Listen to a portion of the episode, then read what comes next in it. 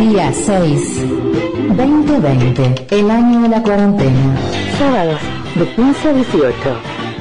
Día 6. I feel like dancing in the rain. Can I have a volunteer? Just keep right on dancing.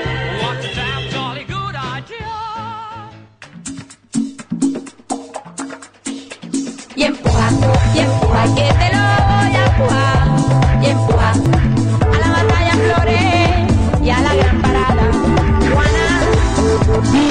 17 minutos pasaron de las 4 de la tarde, estamos en día 6 hasta las 18 como cada sábado aquí en FM Conectar.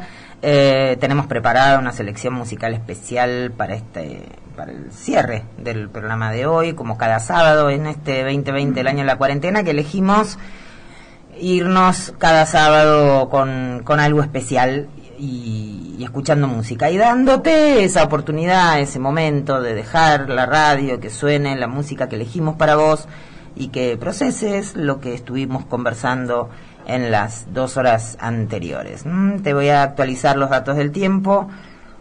Eh, mm, 30 grados. Ah, mira, ya bajó un poquito. Eh, este es el registro de las 4 de la tarde, 30 grados en San Salvador de Jujuy, humedad 16%. ¿eh? Te recuerdo, va a ser una semana calurosa, sin lluvia. Así que, bueno, a regar. a regar y a cuidarse de las alergias. ¿Cómo estamos? ¿Qué cosa la sequía?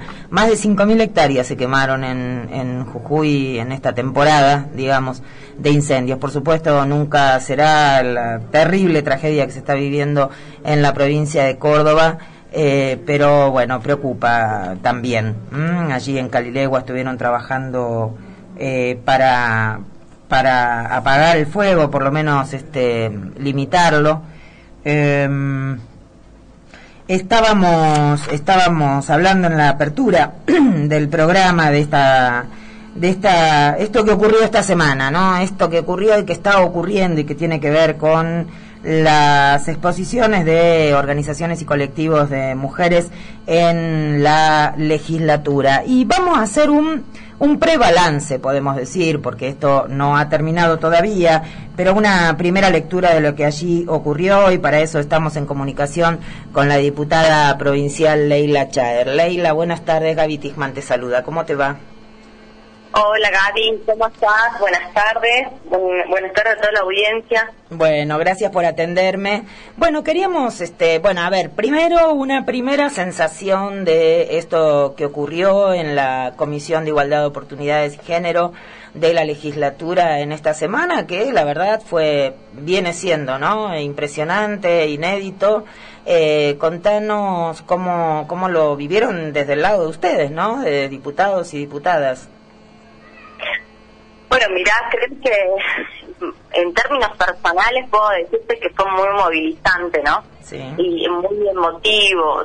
Todas las palabras de cada una de las expositoras, eh, contando experiencias, aportando y obviamente escuchar que a, a la mayoría se le quebró la voz producto de, de años y años de silencio, años y años de gritar también en las calles, de llenar las calles, de, de organizarnos, de construir redes, y creo que, bueno, eh, eso en términos digo, personales fue muy movilizante, eh, y creo que para muchas también fue reparador estar ahí, eh, y creo que, mm, que para el resto de los legisladores y legisladoras que estaban en la comisión, eh, creo que fue de, de- de- de mucho aporte eh, todas las palabras, todos los informes Mm. para la construcción de- de- del proyecto de ley y sobre todo para poder eh, seguir entendiendo la realidad ¿no? que nos atraviesa, porque,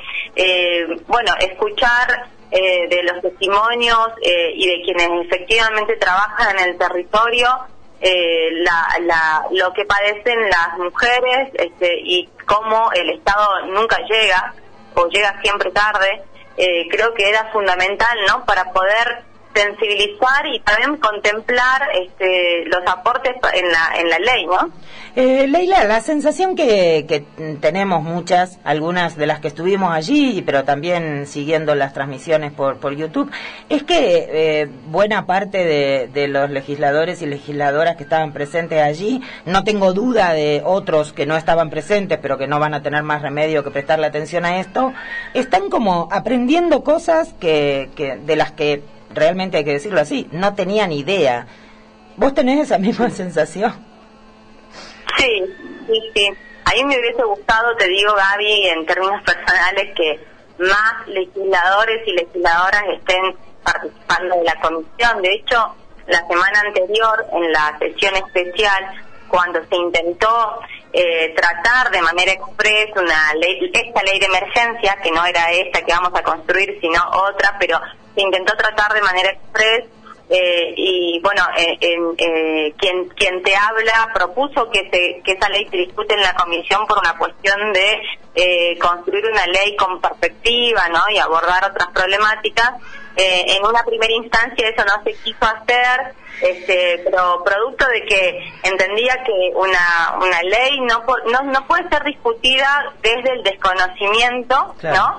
De las realidades, con, de, de la realidad de las mujeres y de las diversidades y disidencias. Claro. Y creo que, mm, eh, por eso te digo que en términos personales a mí me hubiese gustado que eh, esta comisión se llene de otros legisladores y legisladoras que tienen que empezar de verdad a entender qué es lo que nos pasa y a comprender qué significan esas movilizaciones y esas puebladas no de ahora, sino de hace años en la provincia de Jujuy. Y eso también yo eh, quiero resaltar porque si bien lo que nos pasó la semana pasada, producto de obviamente un estallido de bronca, eh, generalizada de todo el pueblo jujeño también tiene que ver con esta con la cuarentena no con haber Sí, estado claro. tantos meses eh, encerradas Sí. encerrados todo el pueblo jujeño y con muchísima conflictividad social que estaba contenida en algún punto y que eh, bueno lo que pasó con Yara con Gabriela con Cecia eh, con Roxana terminó de digamos fue como una valla que se rompió y que ya la sociedad no aguantó más y salió a marchar pero no es de ahora las movilizaciones de las mujeres en contra de las violencias o pidiendo la emergencia viene desde el 2015, vos lo sabés Sí, muy bien, sí, sí. y año tras año en la provincia de Jujuy fueron aumentando ese nivel de movilización y la cantidad de, de- de mujeres organizadas y no organizadas que se iban sumando a las marchas, ¿no? Así es. Entonces creo que es una realidad que ya existía eh, en nuestra provincia y que también yo lo resalto porque a partir de que sacamos el mail para la inscripción a la participación, digamos, a, a participar en la, en la comisión de la legislatura, en 24 horas se inscribieron 80 organizaciones y hay más, ¿no? Que, Sí. que, que tuvimos que hacer un corte en un momento porque, bueno, claramente teníamos que organizar los días y las exposiciones, pero más de 80 organizaciones que se inscribieron da cuenta en menos de 24 horas o en 24 horas de la capacidad de organización que existe. Así es. Eh, Leila, además, una, una, de, una de las preguntas que están dando vuelta y, y por supuesto, y, y está en, en los análisis, es, eh, digamos, cuánto de, de todo lo que, ha, lo que viene apareciendo como demanda para que se incluya en ese proyecto de ley que, y que se apruebe, por supuesto, cuán- ¿Cuánto se podrá alcanzar? Digamos, yo tengo un pequeño punteo. Por ejemplo, uno de los temas que aparecen una y otra vez es que eh, se diseñe, digamos, que la ley prevea la articulación con eh, las organizaciones que trabajan en el territorio, dándoles participación en la prevención y atención de las situaciones de violencia de género. De género. ¿Crees que hay margen para que se eh, pueda poner en, en- la letra de la ley eh, la articulación con las organizaciones? Mira, yo creo que en- eh, después de todo lo, escu- de lo, lo escuchado eh, en estos dos días, eh, creo que eh, la, la construcción de la ley tiene que tener de mínima los nueve puntos de la multisectorial Sí. de mujeres que el casi el 80% de las organizaciones que pasaron lo plantearon aportando otras cuestiones, ¿no? Sí. Eh, me parece que es el punto de mínima. Eh, y el punto de mínima es esa. Eh, después coincido en que eh, el, la- el pedido de articulación y de, de- y de participación eh, permanente no entre el Estado y las organizaciones que, que están en el territorio es eh, fue fue pedido por todas Sí. eh, también creo que da cuenta de este, evidentemente una falta de escucha y una falta de interacción con el pueblo en su conjunto, ¿no? De parte del ejecutivo y, y creo este y, y otro de los pedidos eh, creo que eh, eh, el pe- digamos un arti- un, articu- un artículo este pidiendo la articulación eso yo no no creo que, que haya resistencia eh, para para nada. Este sí creo que hay hay otro pedido y otra demanda que es la que la mayor cantidad de los de las profesionales de las promotoras eh, que hacen un acompañamiento interdisciplinario en los territorios, este, bueno, están precarizadas o lo hacen por militancia, ¿no? Y creo que también ese fue otro pedido Sí. este, de parte de- de- del conjunto de las organizaciones que están haciendo este tipo de trabajo, de que sea eh, remunerado, dignificado, ¿no? Que Bueno, preci- precisamente pensando en La Plata, otra de las cosas que te quería consultar tiene que ver con el presupuesto, ¿no? Digamos, por un lado, la asignación de un presupuesto para atender esta problemática eh, y también el modo en que se mm, realizaría el control y el monitoreo de la utilización de esos recursos, porque bueno, también en Jujuy tenemos un problema con la cuestión de la transparencia en el manejo de fondos públicos en general, hay muchos cuestionamientos eh, y, y, bueno, la, la pregunta es si crees que también esto se podrá incluir, digamos, porque estamos, por supuesto, con la expectativa respecto de qué ley va a salir. ¿Cómo ves el tema de los recursos y de la asignación de un presupuesto específico? Mira, para mí hay dos cosas que tenemos que poner el ojo. Fundamentalmente, primero es, este, una vez que se, que se apruebe efectivamente la ley, es que la ley contenga especi- especificidades eh, con respecto a las partidas presupuestarias, ¿no? Es decir, presupuesto con, eh, o la modificación de las partidas Sí. para este, programas específicos. Y ahí Sí. me parece que se puede hacer un mayor seguimiento. Y después, eh, creo que después de esta ley, estamos en octubre, ten en cuenta, Gaby, que se va a venir la discusión de eh, el presupuesto 2021. Claro. Creo que también otro de los pedidos, de- digamos, que fue constante en varias en varias organizaciones y ONG fue eh, la transparencia, la publicidad de los datos y, por supuesto, eh, poder eh, detallar este, las partidas presupuestarias que actualmente no están de manera abierta al público, ni siquiera por al- algunos legisladores y legisladoras, eh, pero que creo que, que, mm, este, lograr eso, la construcción de un, de un presupuesto con perspectiva de género, pero además también la transparencia de ese presupuesto y la este, eh, y la, la información este, eh, información ciudadana no con Sí. respecto a- al presupuesto nos va a permitir no solamente a la ciudadanía al colectivo de mujeres y sobre todo al poder legislativo también hacer un seguimiento. Recordar que por ley tienen eh, el Ejecutivo la, la obligación de presentar informes trimestrales de la ejecución de los presupuestos, cosa que hasta ahora no pasó, eh, y creo que, que, ese debería ser este, el mayor pedido este, eh, y la mayor presión de parte de una ciudadanía y de parte también de quienes eh, somos eh, o somos parte de la oposición, ¿no? Porque creo que es la única manera de controlar que efectivamente los recursos se están subejecutando, ejecutando o sobre ejecutando en determinadas áreas. Sí, claro. Eh, Leila, para, para ir cerrando, eh, ¿va a haber ley de emergencia en violencia de género este año en Jujuy finalmente? Sí, por supuesto. Creo que eh, después de lo que de, de- lo que está pasando, después de, de, de lo que nos pasó con los cuatro femicidios, eh, después de haber em, eh, tenido la voluntad política, lo digo yo, porque porque hubo un acuerdo y un consenso de parte del oficialismo de la oposición de abrir la legislatura, de discutir un proyecto en la comisión, pero además de abordarlo con el aporte de todas las organizaciones, no no hay no hay vuelta atrás, digamos, va a haber ley eh, este, va a haber una ley muy pronto eh, que será la semana próxima o la otra más tardar de acuerdo a cómo obviamente podamos ir eh, construyendo esta agenda importante, interesante y también este que, que, que urge no poder escuchar también a todos a todos los actores. El martes Gaby van a estar eh, otras organizaciones, las organizaciones que, fal- que faltan, pero también estamos por hacer una plenaria de comisiones con la Comisión de Asuntos Institucionales para recibir a los fiscales de los juzgados en violencia, Ah, eh, producto de que de, de, de también los reclamos también generalizados en eh, la ineficiencia de, de los juzgados que existen eh, en la provincia, ¿no? Y también el pedido concreto de que se pongan a funcionar todos los juzgados que se crearon por ley.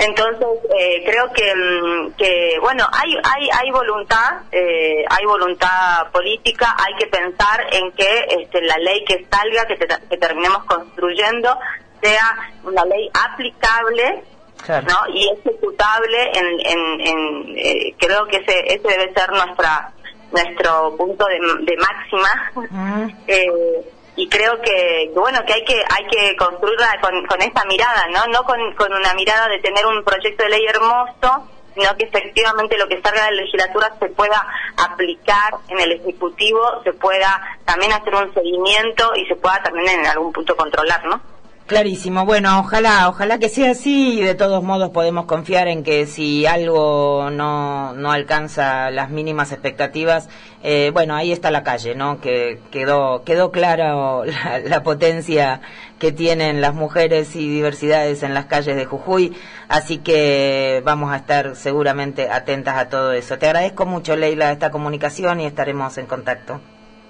Muchas gracias a vos, Gaby. Y bueno, les mando un abrazo y seguramente vamos a estar en contacto para ver cómo va avanzando la semana que viene. Dale, gracias, ¿eh? Buenas tardes. Hablábamos con la diputada provincial Leila Chávez del PJ, Frente de Todo, Frente de Todo PJ, no sé, bueno, de ahí, de la oposición, digamos. Eh, presidenta de la comisión, una, una iniciativa importante, interesante esto que nos está contando, que van a hacer un plenario de comisiones con la participación de la Comisión de Asuntos Institucionales y que van a citar a los fiscales eh, encargados para hablar de la cuestión de los juzgados de violencia de género, ¿no? Que no están todos funcionando. Eh, vamos a seguir de cerca, por supuesto, este tema. 34 minutos pasaron de las 4 de la tarde. Yo necesito escuchar música, no sé usted. Ahí está, ya venimos. 91.5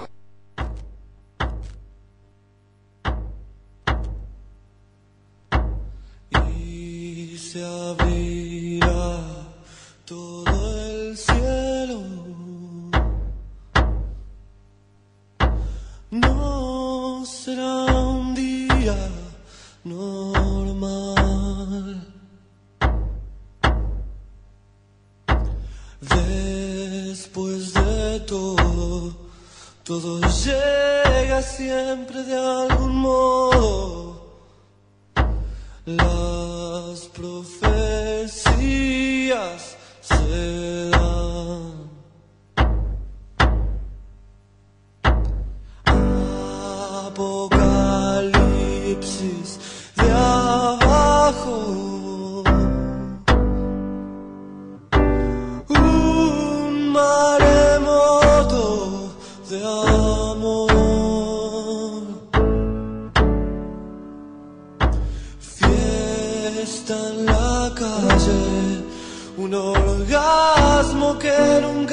se acabe. Día de resurrección.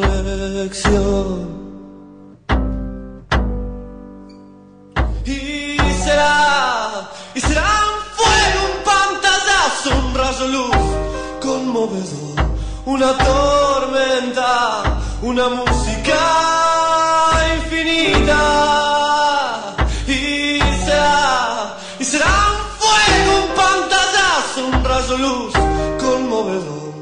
Una tormenta, una música infinita.